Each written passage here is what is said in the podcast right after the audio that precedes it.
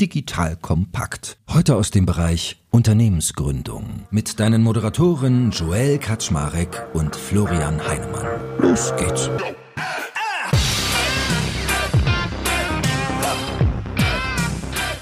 Hallo Leute, mein Name ist Eckart Schmarek. Ich bin der Geschäftsführer von Digital Kompakt und heute geht es wieder um unseren Unicorn-Reigen. Wir haben ja immer, und wenn ich sage wir, meine ich den guten Florian Heinemann, den Venture- und Marketing-Kenner schlechthin, plus ich. Da haben wir immer den lieben Martin Schilling mit an Bord, der mittlerweile der Deutschlandkopf von Techstars ist. Und Martin hat ja ein spannendes Buch geschrieben, was sich rund um Unicorns dreht. Und heute in unserer zehnten Folge schon beschäftigen wir uns damit, wie man denn die eigene Unicorn-Wahrscheinlichkeit erhöhen kann. Heute reden wir nämlich über Wachstumskapital. Ihr werdet also lernen, wie man erfolgreich Investorengelder einwirkt. Dazu haben wir fünf Fehler, die wir so im allgemeinen Finanzierungsprozess uns anschauen werden und sechs Fehler typischerweise, die wir im ganzen Pitching-Bereich uns angucken. So, und dann habe ich ja zwei Nasen hier, die echt extrem viel Dealflow sehen. Also ich weiß, Martin in seiner ersten Woche gefühlt bei Texas, ich glaube 200 äh, Butzen hat er sich angeguckt. Da ging voll die Post ab. Erster Monat. Er wahrscheinlich nicht alleine, aber äh? sie haben viel zu tun und sehen viel in der Richtung. Von daher schön, dass ihr beide da seid. Moin, moin. Hi Joel, schön hier zu sein. Moin, moin. Florian, ich habe übrigens vorhin schon auch zu Martin gesagt, ich habe auch schon die musikalische Untermalung für ihn rausgesucht.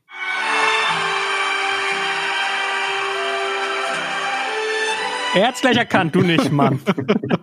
nee. Time to say goodbye aber noch nicht. Noch nicht. Nein, genau, man darf sich auf einiges freuen. Martin und ich basteln schon wieder an den nächsten Ideen. Also äh, ich glaube, ganz los werden wir den guten Martin hier nicht. Dafür ist er ja einfach zu pfiffig.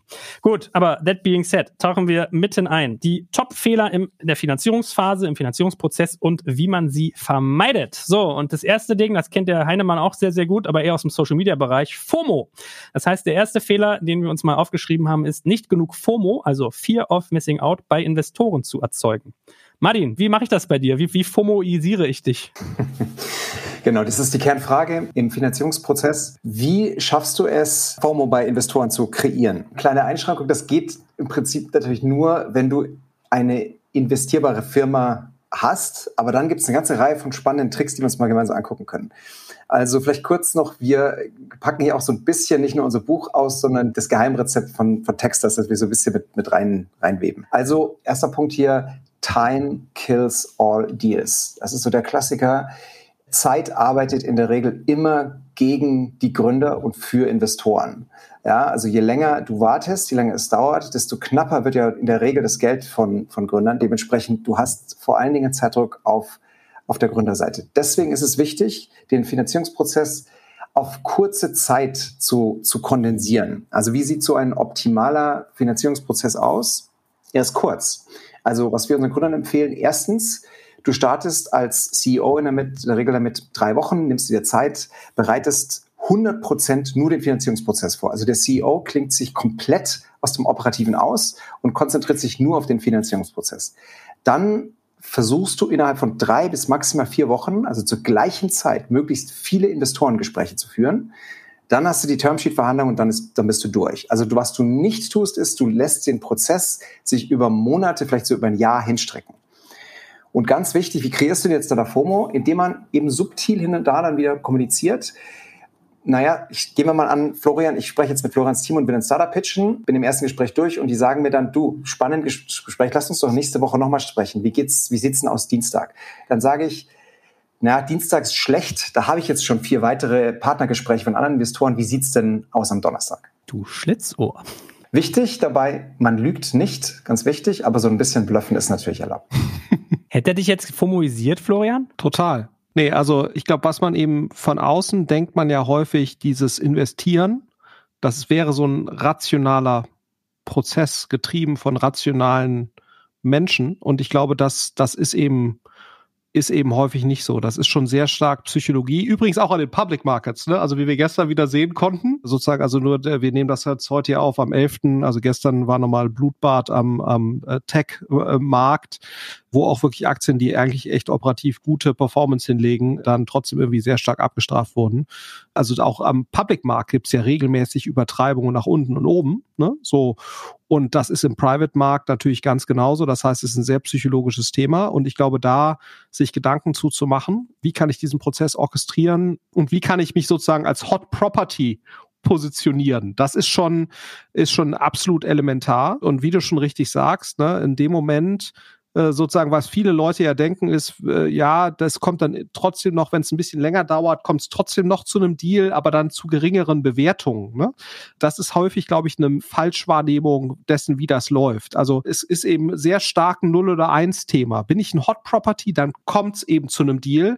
Wenn ich halt kein Hot Property bin, kommt es vielleicht zu einem deutlich schlechteren Deal. Es kann aber auch äh, zu, zu einfach zu gar keinem Deal kommen. Und was jeder natürlich vermeiden möchte bei diesem ganzen Thema ist, der Letzte zu sein, der auf so einen Deal guckt und dann dazu Ja sagt. Also niemand will gerne, wenn viele andere drauf geguckt haben und dann und dann es vermeintlich abgelehnt haben aus irgendwelchen Gründen, dann derjenige sein, der es dann macht. Und das ist natürlich immer die Vermutung, wenn du weißt, eine Company ist schon im Markt seit zwölf Wochen und dann lernst du die in Woche elf kennen, äh, dann denkst du natürlich immer, oh, was ist jetzt hier eigentlich, was ich jetzt übersehen habe? Ne? Und dann hörst du, oh, Excel hat sich das schon angeguckt und Excel hat aber Nein gesagt. Und dann denkst du natürlich immer so, ah, das ist schon auch bei uns ein ganz wesentlicher Treiber der Diskussion. Und das ist schade, ne? das ist auch nicht unbedingt gerecht, das muss man auch sagen. Also man würde sich ja wünschen, dass deutlich stärker fundamentale operative Überlegungen, ist das ein gutes Business, schlechtes Business, ist das ein objektiv gutes Team, schlechtes Team, machen die das gut, dass diese inhaltlichen Überlegungen 90 Prozent der Diskussion ausmachen würden, aber das muss man ganz klar sagen, das ist nicht so. Und auch bei den absoluten Top-Investoren ist das übrigens nicht so. Ne? Und das ist vielleicht auch nochmal, und das, das zeigt nochmal, wie wichtig das ist. Vielleicht lasst uns mal kurz Zahlen sprechen. Das unterstreicht das nochmal, was Florian gerade gesagt hat. Bei uns bei Techstars pro Programm bewerben sich in etwa 600 bis 700 und wir nehmen zwölf Firmen. Also ne, du bist so ungefähr bei einer Akzeptanzrate von zwischen 1 und 2 Prozent. Wie ist denn das bei euch, Florian? Also wie viele bewerben sich bei euch pro Jahr, so grob? Und in wie viel investiert ihr? Ja, also von Bewerbung kann man natürlich bei uns nicht so richtig sprechen. Ne? Also, aber wir haben ungefähr ein bisschen mehr als 10, 12.000 Unternehmen pro Jahr, die bei uns einen Eintrag in der Datenbank darstellen. Da ist jetzt nicht drin quasi, ob das Unternehmen sind, die wir angesprochen haben oder die uns ansprechen. Ne, das ist sozusagen einfach nur ungefähr so 10.000 Unternehmen, die Kontakt mit uns aufnehmen oder mit denen wir Kontakt aufnehmen pro Jahr. Wir sprechen ungefähr so mit 1.500. Das sind die, wo wir überhaupt ein Erstgespräch leisten können. Also das ist so ungefähr die Kapazität. Also 85 Prozent fliegen da schon mal raus und wir machen ungefähr 10, 15 Investments pro Jahr, ganz grob. Genau. Also sind die Zahlen, die ich auch mal gehört habe. Ich weiß, als äh, damals Aaron Davidson noch bei HPV war, hat er auch mal gesagt, wir haben 1000, äh, 1000 Pitches, eine finanzieren wir, das ist ein Promille Finanzierungsrate. So, also das sind auch so, ich glaube, die Kollegen von Capnemic ähnlich. Also ich finde, bei euch ist diese Zahl sogar noch aussagekräftig, ne, bei Techstars. Im VC-Kontext ist diese Zahl gar nicht so wahnsinnig aussagekräftig, weil natürlich die meisten Deals, die du machst, sind, sind nicht die, die sich bei dir aktiv beworben haben, sondern die, die du ansprichst. Das hat sich sehr stark natürlich auch gewandelt. Ne? Also bei Y Combinator, ne? also diesen vernachlässigbaren anderen relevanten Accelerator-Programm genau. und, und bei Nummer, Tech Nummer zwei in der Welt, genau. Äh, Nummer zwei in der Welt äh, und bei euch, klar, da hast du natürlich wirklich noch so diese Kohorten mit Bewerbung und so weiter. Da ist diese, ist dieser Funnel natürlich sehr, sehr aussagekräftig im VC-Bereich kann man sich jetzt drüber streiten. Ne? Also ich glaube, du brauchst, ob das jetzt äh, 8000 sind, 4000 oder so, das ist, glaube ich, gar nicht mehr so wahnsinnig aussagekräftig. Was, glaube ich, die, die, wichtige Kernaussage bei dem Ganzen ist, und, und, und ne, so sich Gedanken zu machen, wie kann ich da oben landen oder wie kann ich sozusagen sexy sein? Ne? Klar, jetzt hast du vielleicht 50 bis 100 relevante VCs in Europa, ne, die dann diese Deals machen. Viele machen die dann aber auch gemeinsam. Das heißt also dann, äh, da gibt's ja dann immer gewisse Überschneidungen. Das heißt, so viele Deals gibt's dann eben auch wieder nicht. Ne? Also wenn du dann Teil dessen sein willst im Verhältnis zu der ganzen großen Masse äh, an Startups da draußen. Ähm, äh, das heißt, die Finanzierungswahrscheinlichkeit ist schon deutlich gestiegen natürlich im Verhältnis zu vor zehn Jahren oder sowas. Aber es ist eben immer noch so, dass die meisten Startups eben kein Geld kriegen. Deswegen ist das schon wichtig, sich da Gedanken zuzumachen, weil natürlich auch die, die Wahrscheinlichkeit, gerade wenn du jetzt von sehr guten Investoren vermeintlich, also sehr gut meine ich jetzt sehr reputierten Investoren ne, oder ein sehr reputiertes Accelerator-Programm reinkommst wie Techstars, oder? Ne, das hilft dir natürlich dabei. Äh, auch hier hast du natürlich eine sehr hohe Pfadabhängigkeit. Deswegen ist das so wichtig. Ne? Sprich, wenn du einen Techstars dich auswählt, erhöht das natürlich für viele andere Folgeschritte die Wahrscheinlichkeit, dass du da auf einer sehr guten äh, sozusagen Trajektorie dich weiter bewegst. Und ich glaube, diese Pfadabhängigkeit, das ist eben auch nochmal ein ganz wichtiges Konstrukt. Ne? Man kann sozusagen, wenn man einmal auf einer relativ schlechten Investorenumlaufbahn sich bewegt, also mit relativ schlechten Investoren, da kann man nicht mal so eben die Flughöhe wechseln. Ne? Also dass die Wahrscheinlichkeit Flughöhe, es ist so ein bisschen wie unser dreigliedriges Schulsystem, sag ich jetzt mal. Ne? Also wenn du einmal in der Hauptschullaufbahn äh, bist, das ist ja auch das, was viele kritisieren an diesem Schulsystem. Es manifestiert halt sehr stark Klassenzugehörigkeiten. Ne? Und das ist ein bisschen, ist das so, ist das auch bei uns. Ne? So, also jetzt in dieser Startup-Welt, dass wenn du einmal dich auf einer gewissen Trajektorie bewegst, was Investor, wahrgenommene Investorenqualität angeht, das ist mal ganz wichtig. Ne? Das heißt ja nicht, dass Leute, die jetzt nicht so toll wahrgenommen werden, nicht trotzdem ganz tolle inhaltliche Investoren sein können. Aber die Wahrnehmung ist halt nicht unbedingt so. Ne? Das ist auch ein bisschen unfair, fairerweise, aber so ist halt diese Welt. Das darf man nicht unterschätzen. Deswegen ist es halt wichtig, von Anfang an drauf zu achten, wenn einem das wichtig ist, dass man auf einer relativ hohen Flughöhe unterwegs ist, dann muss man das von Anfang an berücksichtigen. Aber ich muss gerade so zurückdenken, als ich irgendwie Anfang des Jahres hier in die Bringo-Bude investiert habe. Cooler Dienst, muss ich natürlich positive Werbung hier machen. Äh, weiß ich noch, habe ich ein Telefonat geführt, dann hieß es, Joel, da sind die krassesten Leute dabei, das geht voll ab. Hintergrund 1, 2, 3, 4, 5, 6, 7, 8, 9, 10. Du musst dich heute entscheiden und morgen Geld überweisen, wenn du noch mitmachen willst, weil der und der ist schon dabei und du bist ja eigentlich gar nicht gebraucht. Es ist eigentlich Nettigkeit, dass ich mit dir noch rede. So ein bisschen überspitzt jetzt, ja. Nicht ganz so, aber äh, mein Kontakt, es war ja gar nicht Bringo direkt, aber mein Kontakt, der mich angesprochen hat, der sozusagen schon committed war, der hat so diese Sphäre gefahren. Und wie ist es bei euch? Weil du sagtest auch so, oh, Excel hat die schon abgelehnt. Woher weißt du denn, dass Excel die schon abgelehnt hat? Das heißt, wie machst du diese Fahrtabhängigkeiten? Woher machst du die fest? Redet ihr alle untereinander? Habt ihr so einen großen Slack-VC-Channel pro Berlin oder wie läuft das? Nein, aber es wird natürlich wahnsinnig viel gequatscht. We are all in a business of trading information ne, muss man natürlich sagen. Das ist ja, das ist halt fairerweise so. Und es wird natürlich wahnsinnig viel gequatscht. Und dann, du hast äh, 15 Leute hier im Investment-Team, die reden dann wieder mit den 10, 15 Leuten, die jetzt bei Holzbrink und so weiter. Also, das, so, das heißt, die reden natürlich alle den ganzen Tag miteinander, ne, äh, letztendlich. Und äh, teilweise stimmen die Sachen wahrscheinlich auch gar nicht, ne? So, aber äh, äh nur so finden dann die Informationen ihren, ihren Weg. Aber das, deswegen ist es halt so wichtig, auch diese Prozesse relativ kondensiert zu fahren, weil das natürlich die Wahrscheinlichkeit, dass jetzt irgendwelche Gerüchte entstehen über irgendein Startup, das jetzt vermeintlich Probleme hat oder ganz heiß ist oder so, dass diese Themen, dass man da eben äh, äh, eine gewisse Kontrolle über das hat, was da auch passiert und was auch über, über einen geredet wird. Das spricht eben auch nochmal für kurze Prozesse. Kommen wir mal zum zweiten Fehler. Mit zu wenig Investoren sprechen. Wie viele sind denn gesund? Was würdet ihr sagen? Wie viel sollte ich in so eine Runde kontaktieren? Also die Empfehlung, die wir unseren Startups geben, ist, baue eine Langliste von circa 200 Investoren auf, versuche mit circa 100 zu sprechen und gehe davon aus, dass du 99 Neins dir abholst und einer Ja sagt. Ja, das ist sehr wichtig. Das kann Florian vielleicht gleich nochmal kommentieren verschiedene Investoren bewerten verschiedene Startups oder das gleiche Startups teilweise sehr unterschiedlich. Wir sehen es in unseren Auswahlkomitees, wo wir jetzt auch Florians Team unter anderem einladen und andere VCs. Da gibt es Startups, wo der eine VC sagt, fantastisch, ich könnte mir nichts Besseres vorstellen, ich würde sofort investieren während die andere sagt, überhaupt geht gar nicht, würde ich niemals machen. Selbe Startup, selber Pitch, selbes Team. Also das muss man einfach verstehen. Wenn man 50 Nein hört, heißt das noch lange nicht, dass das jetzt irgendwie keine gute Firma ist. Man hat vielleicht einfach nicht den richtigen Investor gefunden. Deswegen ist es wichtig, durch warme Vorstellungen, also diese Warm Intros, an Investoren ranzutreten. Was sind warme Intros? Das beste warme Intro ist, wenn Jetzt Beispiel, ich möchte jetzt, dass Florian in mich investiert, da versuche ich an einen Gründer in Florians Portfolio ranzukommen, der mich dann Florian vorstellt. Also der, der Unternehmer, den, in den Florian bereits investiert hat, der stellt mich vor. Das ist die beste warme Intro, die man machen kann. Die zweitbeste ist ein anderer Investor oder jemand aus dem Ökosystem. Also ich habe mit Florian zum Beispiel einen Prozess aufgesetzt, wenn sich Startups bei uns bewerben, die sind zu weit für uns dann schiebe ich die Florian ins Team rüber und sage, hey, guck doch die mal an. Das ist eine, auch eine warme Intro, die ist auch ganz gut. Und erst danach wenn es nicht anders geht, irgendeine kalte Ansprache bei LinkedIn. Aber Jesus, 100 Stück? Ich dachte, du sagst jetzt 20 oder 30, weil wenn ich mal ausfahren gehe, dass du sagst, drei Wochen reservieren, meintest du vorhin. Sagen wir mal 60-Stunden-Woche bei einem krass Workaholic-Gründer, dann sind das 180 Stunden und da muss ich 100 Leute unterbringen. Ist ja irrwitzig. Ja, also kleine Anekdote, soweit ich das von N26 gehört habe die erste, na, wir hatten vorhin ja kurz drüber gesprochen, also die erste halbe Million bei N26 war die schwierigste. Die erste halbe Million war schwieriger als 100 Millionen. Und nach meinem Verständnis haben die Gründer mit 300 Investoren gesprochen am Anfang.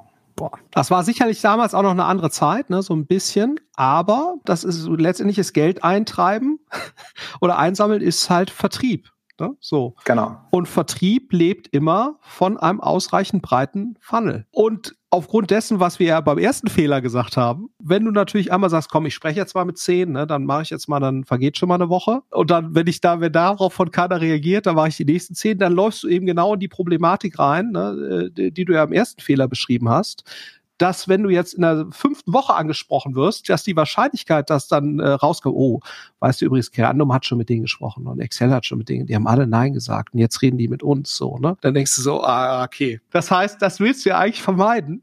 Und um das auch nochmal zu unterstreichen, was du gerade gesagt hast, das Lustige ist ja nicht nur, dass sozusagen jetzt unterschiedliche Investoren von unterschiedlichen Firmen diese Firmen unterschiedlich sehen. Das sehe ich ja auch immer wieder, wenn, wenn wir hier unser Dealflow-Meeting haben. Wenn dann unterschiedliche Startups vorgestellt werden von unterschiedlichen Leuten, wie, wie unterschiedlich dann selbst innerhalb des Teams, ne? Also die wenigsten Investoren schaffen das ja, ne, gerade in diesem Startup-Bereich, eine institutionelle Meinung zu bestimmten Startups zu entwickeln, die dann auch wirklich konsistent ist über so ein 10, 15 Personen-Team. Ne? Auch die ist ja sehr unterschiedlich, weil die natürlich sehr stark geprägt ist von deiner eigenen Pattern Recognition. Ne? Weil letztendlich das, was wir machen, ist ja Pattern Recognition. Du siehst irgendwas, was schon mal erfolgreich war oder was vielversprechend war oder gut funktioniert hat. So, und dann versuchst du dann zu erkennen, in dem, was da jetzt bei dir auf dem Tisch liegt, was ist denn da jetzt ähnlich? Ne? Was, wo siehst, siehst du ähnliche Signale wie bei dem, was du positiv, was für dich positiv besetzt ist? So, und, und das ist natürlich bei jedem sehr unterschiedlich, weil bei mir sind das bestimmte Erfahrungen mit bestimmten Startups, die ich gemacht habe. Genauso natürlich auch im Negativen. So, wo du sagst, nee, das funktioniert. Das haben, das haben wir schon 1999 haben wir das schon so gemacht. Das hat damals, das war damals schon Schrott. Aber jemand, der da 1999 natürlich nicht am Start war, der hat natürlich nicht diese negative Einstellung. Und auch gewisse Personen natürlich, ne, wo du weißt, ja, das ist natürlich auch häufig personenabhängig, wo du weißt, ja, mit dem habe ich schon gearbeitet, der war mit dem und dem und das war ein Arschloch und so, mit dem so. Und dann, und dann, äh, ne, und das kann natürlich trotzdem ein gutes Unternehmen sein, vielleicht der richtige Gründer für das richtige Thema oder ne, so. Und, und ich glaube, dass deswegen macht es auf jeden Fall Sinn, nicht nur sozusagen mit bestimmten Firmen zu sprechen, sondern idealerweise sogar die richtigen Ansprechpartner innerhalb der Firma zu identifizieren, die für bestimmte Themen recht affin sind. Da muss man fairerweise sagen, ich glaube, da sind wir mittlerweile ganz gut bei uns intern, um dann auch zu sagen, okay, für das Thema ist wahrscheinlich der so und so die beste Person oder die so und so. Auch selbst das klappt nicht immer innerhalb von bestimmten äh, Firmen, ne, weil nicht alle Firmen äh, fachspezifisch aufgestellt sind. Also vielleicht da noch im Anschluss, was vorhin sagt, operativer Tipp, wie man das managt eine Investoren, so eine Art Investoren-Trichterdokument aufbauen. Vorhin hat gerade zu Recht gesagt, das ist ein Vertriebsprozess hier. Also wir nennen das Investor Pipeline Sheet. Das ist ein, ein ganz strukturiertes Dokument, wo du deine 200 Investoren reinschreibst. Da steht dann drin der Name der Firma, aber eben auch Name des jeweiligen Partners oder Mitglied des Investitionskomitees. Dann hast du einen Prioritätsgrad, A, B, C. Also da gibt es einen A-Investor, das könnte jetzt Florian sein, vielleicht ein C, der irgendwie ein bisschen kleiner ist, nicht so bekannt. Dann schreibst du rein, warum könnten die an mir interessiert sein? Was ist die mögliche Finanzierungssumme? Wer könnte die Intro machen? Ne? Also ein ganz strukturierter Vertriebsprozess. Okay, ich sehe schon. Immer wenn ich das früher gemacht habe, ich habe einfach zu wenig gefragt. Ich habe immer die gedacht, die ich am besten, sympathischsten, kompetentesten fand und ja und auch nochmal ganz wichtig. Du hast als Gründer oft das Thema, dich, du wirst proaktiv angesprochen von einem von zwei VCs. Also so ins Fundraising, in die, den Finanzierungsprozess reinzufallen, ist hochgefährlich, weil wenn du das machst, also wenn du dann beginnst mit einem oder zwei zu den Prozess zu starten, dann hast du im Idealfall am Ende ein Termsheet vorliegen. Und dann, dann hast du keinen Wettbewerb, wo du vergleichen kannst, kannst du im Prinzip nur Ja oder Nein sagen. Und das weiß der Investor auch. Ne? Deswegen ist es so wichtig, hochkondensiert in kurzer Zeit mit möglichst vielen sprechen, dann idealerweise sich mehrere Termsheets holen und die dann entsprechend vergleichen. Na gut, kommen wir mal zu Fehler 3, weil das will ja auch mit irgendwas befüttert werden, wenn ich da 100 Mannequin und Fräulein irgendwie anhaue. Fehler Nummer 3, die Finanzierungsunterlagen nicht perfekt bereit haben. Das ist ja eigentlich hier Hygiene, hätte ich gedacht. Was würdest du denn sagen, Martin? Was gehört denn in so einen guten Datenraum, wenn ich Investoren anspreche? Also, es gibt zwei Arten von Dokumenten, die man vorbereiten muss. Deswegen ist es wichtig, dass sich vor allen Dingen der CEO da wirklich drei Wochen kondensiert Zeit nimmt. Also, was muss man als Basis dabei haben. Erstens einen aufgeschriebenen 15-sekündigen, 30-sekündigen und einminütigen Pitch. Zweitens die Investorenpräsentation, also der klassische Pitch, 10 bis 15 Folien. Das Finanzmodell, ja, auch ein Frühphasen-Startup sollte in der Regel ein gut ausgearbeitetes Finanzmodell haben. Übrigens auch in den USA ist das, ist das mittlerweile üblich. Mit Finanzmodell meinst du das Geschäftsmodell des Unternehmens oder die, die Terms, sage ich mal, die er beim Investor aufgreifen will? Also ähm, einfach über fünf, fünf Jahre projizierte Umsätze, Kosten, okay. mhm. EBIT. Also ein klassisches, ne, also ein klassisches Modell, das die, den möglichen Geschäftsverlauf in die Zukunft projiziert. Dann dieses gerade erwähnte Investoren-Trichter-Dokument. Du brauchst zudem ein sehr sauberes Eigentümerverzeichnis, also die Cap-Table, ein sehr, sehr sauber aufgeschrieben. Investoren, FAQs, also was sind die typischen FAQs, Frequently Asked Questions der Investoren und deren Antworten dazu. Du brauchst eine weiterleitbare E-Mail für warme Vorstellungen und dazu noch einen Einseiter der Firma. Das ist nur die Basis. Was brauchst du im Datenraum?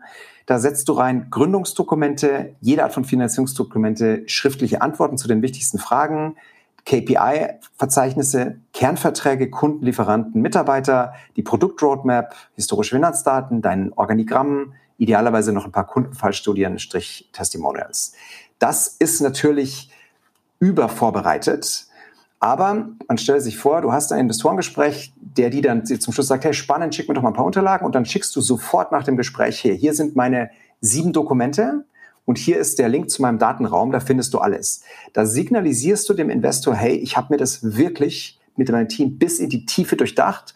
Du kannst mir vertrauen, de dein Geld zu geben. Ich werde genauso sorgsam mit deinem Geld umzugehen, wie ich jetzt diese Dokumente hier vorbereitet habe. Also Florian, ich glaube, der Martin ist auf der falschen Seite gelandet. Also ich glaube, der sollte Geld nehmen und nicht geben, oder? Was sagst du? Ja, aber er soll ja, muss ja auch helfen dabei, also seinen Startups dabei helfen, den Techstar-Startups besser mit Folgeinvestoren zu reden. Insofern passt das schon, aus meiner Sicht. Nee, kann das, kann das nur so unterstreichen. Auch natürlich wieder der Link zum ersten Fehler, dass du eben nicht zu lange brauchen darfst, für den Prozess. Und wenn du natürlich dann anfängst, diesen ganzen Kram zu erstellen, in dem Moment, wenn die Leute danach fragen, das wird natürlich immer bei irgendwelchen Spezialthemen mal der Fall sein. Also wenn jetzt irgendeiner äh, was ich, Kohortenanalysen für ein bestimmtes Kundensegment haben will oder so. Das hast du vielleicht nicht vorbereitet. Ne? Aber ich glaube, wenn man viele von diesen Dingen vorbereitet hat, dann trägt das natürlich dazu bei, die FOMO hochhalten zu können, ne? weil man einfach nicht drei Wochen braucht, um jetzt irgendwelche Unterlagen, weil das natürlich immer äh, sozusagen wieder dazu beiträgt, dass der Prozess länger dauert. Und das muss man schon sagen, ne? die Sexiness von so einem Deal, die wahrgenommene Sexiness nimmt halt ab, je länger man in so einem Prozess ist, auch auf Investorenseite. Ist auch wieder irrational. Ne? Die Substanz des Unternehmens wird ja nicht unbedingt schlechter dadurch, aber es, es, ist, es ist ganz klar so, dass es am besten ist, wenn die Spannung hoch bleibt und man denkt, so, jetzt habe ich da Fragen gestellt, jetzt kommt das direkt zurück, jetzt ist der Ball wieder bei mir, jetzt muss ich nur so. Und das hat jetzt, hat man natürlich gerade so in dieser totalen Hochphase 2021 wo du dann teilweise irgendwie drei, vier Tage Zeit hattest von Kennenlernen bis zu Termsheet. Da war das natürlich essentiell. Ne? Du kannst natürlich schlecht den Leuten sagen, mach mir mal ein Termsheet und dann hast du deine Sachen nicht parat. Ne? So, also das ist natürlich schwierig. Aber selbst jetzt gerade, wo das wieder so ein bisschen abgenommen hat, der Druck, ne? wo du für, wo, wo du auch mal zwei Wochen Zeit hast, eine Firma kennenzulernen und dann da irgendwie ein Termsheet abzugeben, was ehrlicherweise nicht so schlecht ist. Ich glaube, es ist für alle Beteiligten nicht so, nicht so schlecht. Auch da hilft es natürlich, quasi diese Dinge in einer vernünftigen Qualität da zu haben. Und da wäre ich auch nicht zu sparsam, weil viele sind dann so häppchenweise. Ne? Also, und ich finde, das nervt, weil die dann so sagen, also wenn ich mich schon öffne und gerne Investoren haben will, dann kann ich auch direkt relativ transparent sein. Ne? Also, weil ich glaube, manche haben da so, die schicken dir ein Deck und da sind dann noch, ist da noch kein, sind da keine Umsätze drin oder ist Zahlen. Dann sagen, nee, wir müssen erst sprechen. Dann sprichst du mit denen, dann kriegst du danach die Zahlen. So, also da muss man das immer so, ne, wo du sagst so, also was, was ist jetzt? Ne? Willst du jetzt Fundraisen? Dann musst du auch Infos teilen oder willst du das weiter für dich machen? Ist alles gar kein Problem. Kannst du auch weiter für dich machen. Dann musst du mir auch nichts mit irgendwem teilen. Ne, so, aber so dieses Kaugummiartige, wo man dann ne, nur so das, was unbedingt benötigt wird, das macht aus meiner Sicht eventuell den Eindruck, dass man was zu verbergen hat. Ne? Und es ist auch irgendwie aus meiner Sicht kein erwachsener Umgang miteinander. Weil, wenn man sagt, entweder man raced, dann heißt das auch, dass man bereit ist, Infos zu teilen, oder man raced halt nicht. Da musst du auch nichts teilen. Ne? So, aber so dieses, äh, ich lasse mir alles aus der Nase ziehen, das ist vielleicht auch nochmal so, äh, da haben Gründer häufig die Tendenz zu. Das ist zum Beispiel auch so ein Thema, was auch Gründer zum Teil äh, eben machen und das würde ich auch eher anders sehen. Die sagen, ich will erst mit dir telefonieren und dann schicke ich dir mein Deck. Das finde ich eigentlich auch Mist, auch ehrlicherweise ineffizient, ne? weil wenn du mir ein Deck schickst, dann kann ich häufig schon sagen, ob das überhaupt Sinn macht, dass wir miteinander sprechen. Ne? So, und wenn dein Deck nicht so ist, dass man als halbwegs nicht am Kopf gefallener Mensch erkennen kann, was du jetzt da tust, ne? Und ob das jetzt relevant ist oder nicht, dann hast du vielleicht auch ein Problem in deinem Deck, muss man sagen. Also äh, deswegen, ich wäre da eher sozusagen bereit, eher Informationen proaktiv zu teilen, Decks auch vorab zu teilen, Decks auch tendenziell ein bisschen ausführlicher zu machen. Das hilft, finde ich, auch mal, wo man dann wirklich auch schon so ein paar Fragen beantwortet. Und wie gesagt, da, da eher ein bisschen zu viel Aufwand reinzustecken, auch als frühphasige Firma. Absolut. Also vielleicht zwei Ergänzungen noch zu Florian. Erstens, letzte Design macht dann Unterschiede, leider. Also ne, das ist, ist leider so, da auch Design äh, zu investieren macht Sinn.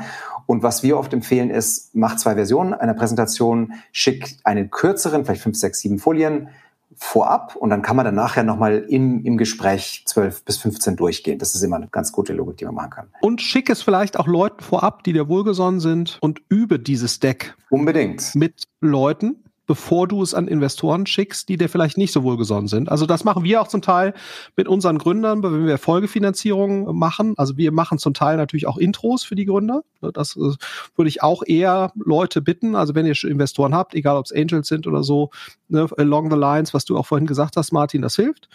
Und vielleicht könnt ihr eben auch mit eurem internen Investorenkreis die Dinge vorab besprechen oder mit euch wohlgesonnenen anderen Gründern oder euch wohlgesonnenen Angels. Also da merken wir regelmäßig relevante Verbesserungen, wenn man da bereit ist, ein bisschen Zeit zu investieren. Aber sag mal, wie ist denn so das Thema? Man hat ja immer Angst als Gründer oder Gründerin auch, dass diese Dokumente geteilt werden mit Leuten, für die sie nicht gedacht sind. Deswegen sind wahrscheinlich viele so dabei, ich will erstmal mit dir telefonieren, aber ich weiß, ob du auch hier irgendwie trustworthy bist. Berechtigte Sorge? Also aus meiner Sicht klar, es gibt immer schwarze Schafe, ne, so. Aber ehrlicherweise, ich glaube, der Benefit, da eher offen zu sein, ist aus meiner Sicht relevant größer, als da verschlossen zu sein. Weil, wie gesagt, ich glaube, dass die, wenn man einmal die Entscheidung trifft, man geht raus und spricht mit, selbst wenn es nur 50 Investoren sind, dann sind diese Informationen sowieso in der Welt. Egal welche NDAs man da unterzeichnet und so weiter. Und, und das ist auch okay. Ja, also damit muss man, glaube ich, leben können. Zumal die wenigsten, das darf man auch nicht vergessen, die aller, aller, aller wenigsten Startups oder die Ideen, die dahinter stehen, sind ja so stark, dass sie für sich genommen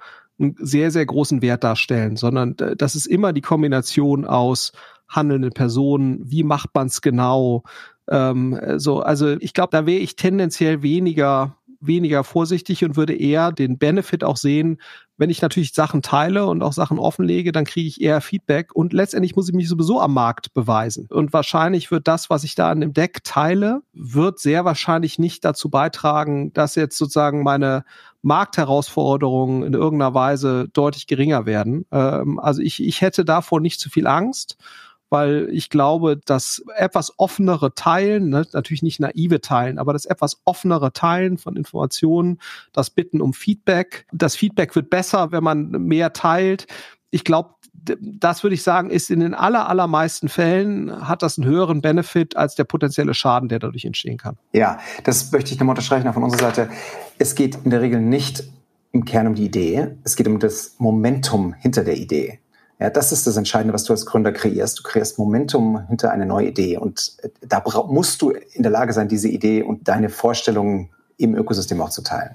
Gut, Fehler Nummer vier, typischerweise, kein klares Finanzierungsziel setzen. Martin, was wäre denn für dich ein klares Finanzierungsziel? Also das ist ein Fehler, der überraschenderweise recht oft gemacht ist, der aber sehr, sehr einfach zu vermeiden ist. Also das heißt einfach, man sollte in jedem Präsentation, in jeder Finanzierungspräsentation einfach eine Folie einfügen, die folgenden Satz beantwortet. Wir wollen x Euro von Investoren einwerben mit dem Schwerpunkt Y. X ist das Finanzierungsziel, Y ist der Typ von Investor, also ein E-Commerce-fokussierter Frühphaseninvestor.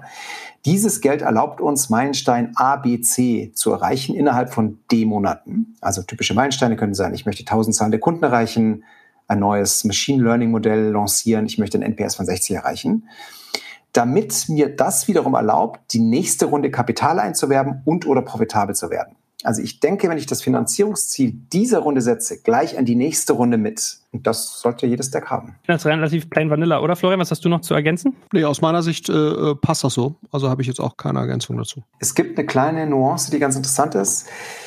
Es ist immer die Frage, wie man diese Runden tituliert. Pre-Seed, Seed, Series A und so weiter.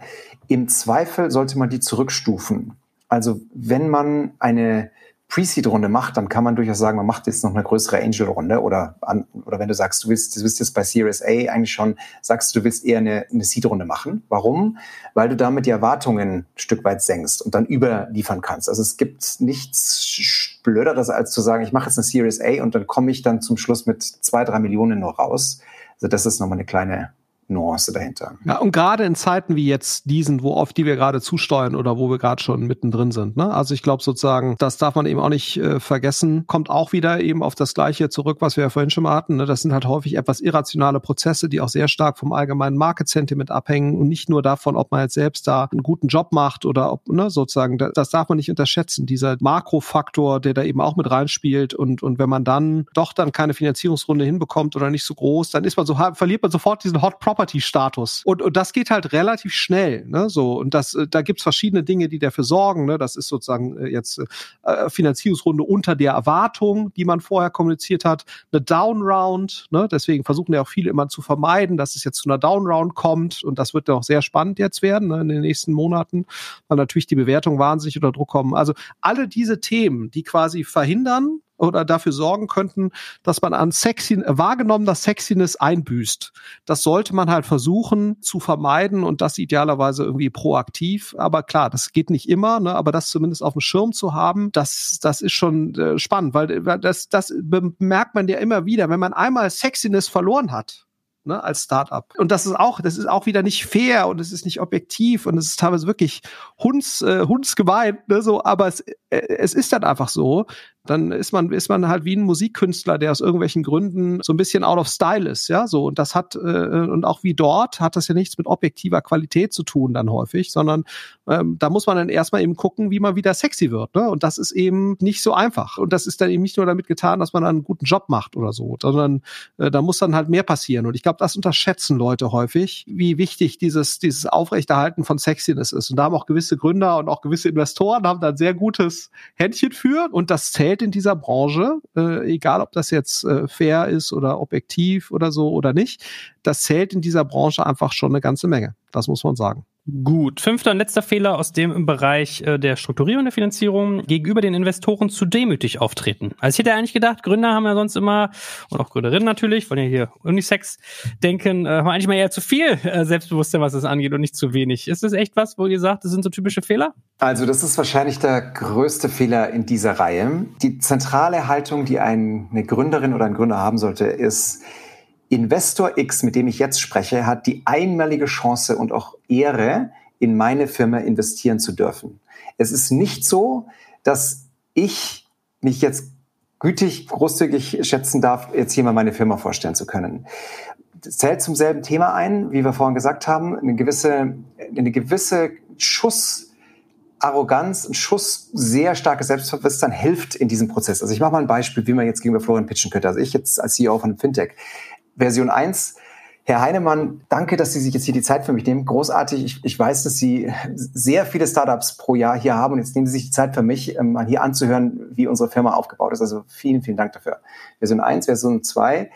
Florian, danke, dass du dir jetzt kurz Zeit nimmst. Super spannende Zeit. Wir kriegen sehr viele Anfragen von sehr vielen Investoren gerade.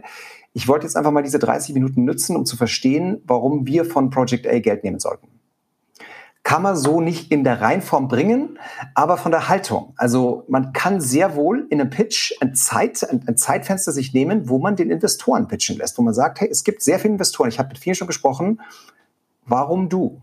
Absolut. Und das sehen wir auch, dass das so passiert hat in den letzten zwei, drei Jahren deutlich, deutlich zugenommen. Ne? Das war natürlich vor 15 Jahren noch ganz anders. Aber ne, das, was, wo wir ja auch schon ein paar Mal in anderem Kontext drüber gesprochen hatten, als wir auch über Positionierung von VCs drüber gesprochen also wir hatten ja mal diesen Podcast zur Positionierung von VCs, wo ich gesagt habe, ist eigentlich ganz lustig, ne? wir VCs gehen immer zu, wie ist eigentlich dein USP und wie, wie ist eigentlich so dein Go-to-Market, ne? Und dann, dann sagst du, nee, wie ist denn eigentlich dein Go-to-Market und wie ist denn eigentlich dein USP, ne?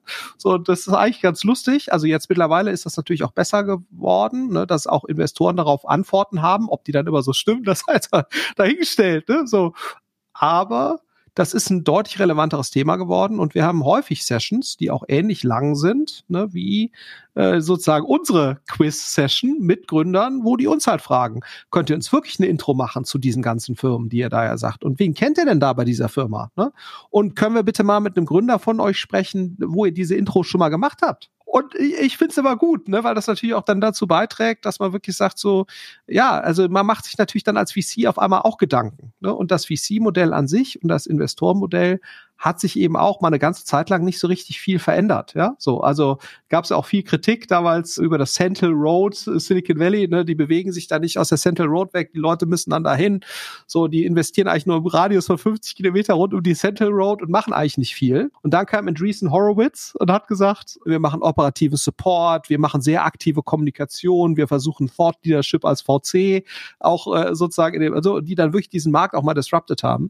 Ähm, und das war eigentlich ganz spannend. Insofern insofern äh, glaube ich, ne, das sind alles so Entwicklungen, die dazu beigetragen haben, dass es völlig toleriert wird, dass Gründer auch äh, und auch positiv gesehen wird, wenn Gründer eben das hinterfragen und wirklich sagen, ne, wenn, wenn Leute so genau auch mich hinterfragen als Investor, das ist ja eigentlich super, ne, weil ich will ja, dass die Gründer die beste Konstellation auch von Investoren zusammenbauen, um diese Firma erfolgreich zu machen, weil dann bin ich ja am Ende auch erfolgreich.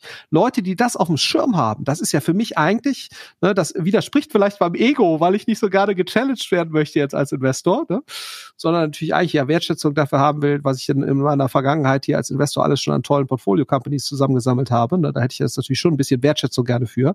Aber wenn ich objektiv drüber nachdenke, ist das natürlich schon so, Gründer, die das hinterfragen und darauf sehr, sehr genau achten, das ist eigentlich nochmal ein weiterer Qualitäts- und äh, Indikator und, und sicherlich auch Volksindikator. Und äh, äh, ich glaube, es gibt so eine gewisse Grenze, ne, da muss man, glaube ich, auch gucken, die ist natürlich auch von Investor zu Investor unterschiedlich. Die ist sicherlich bei amerikanischen Investoren ist diese Grenze nochmal eine andere, ne, weil die natürlich jeden Tag Leute sehen, die sagen, I always wanted to disrupt the so and so industry and I started uh, thinking about this when I was 10 years old. Ne? Da würde wahrscheinlich jeder deutsche Investor sagen, Alter, der hat ja einen Dachschaden. Ne? So äh, aber jeder amerikanische Investor, der hört natürlich so diese Story, dass es jetzt völlig natürlich aus dem Lebenslauf dieser Person herausfließt, dass jetzt eigentlich diese Idee äh, passieren musste und dass man auch fest davon überzeugt ist, dass das jetzt äh, sozusagen das nächste große Ding ist und die Welt auch noch definitiv besser macht. Ähm, äh, so, also ich glaube, wenn man mit amerikanischen Investoren spricht, dann muss man sicherlich nochmal eine andere äh, äh, Tonalität im Sinne von ein bisschen großspuriger, ein bisschen Storytelling-lastiger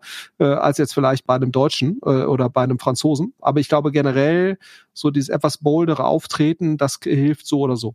Cool, ihr beiden. Okay, also ich stelle fest für den Moment, wir haben jetzt äh, fünf Fehler durchdekliniert. Also einmal nicht genug FOMO bei Investoren erzeugen, dann mit zu wenig Investoren sprechen, die Finanzierungsunterlagen nicht perfekt bereit zu haben, kein klares Finanzierungsziel zu setzen und last but not least den Investoren gegenüber zu demütig aufzutreten. Eigentlich hatten wir uns ja heute vorgenommen, dass wir auch noch ein bisschen was über Pitching machen, aber ich habe ja gelernt von Florian, man darf immer nur so lange wie ein äh, Inlandsflug äh, podcasten.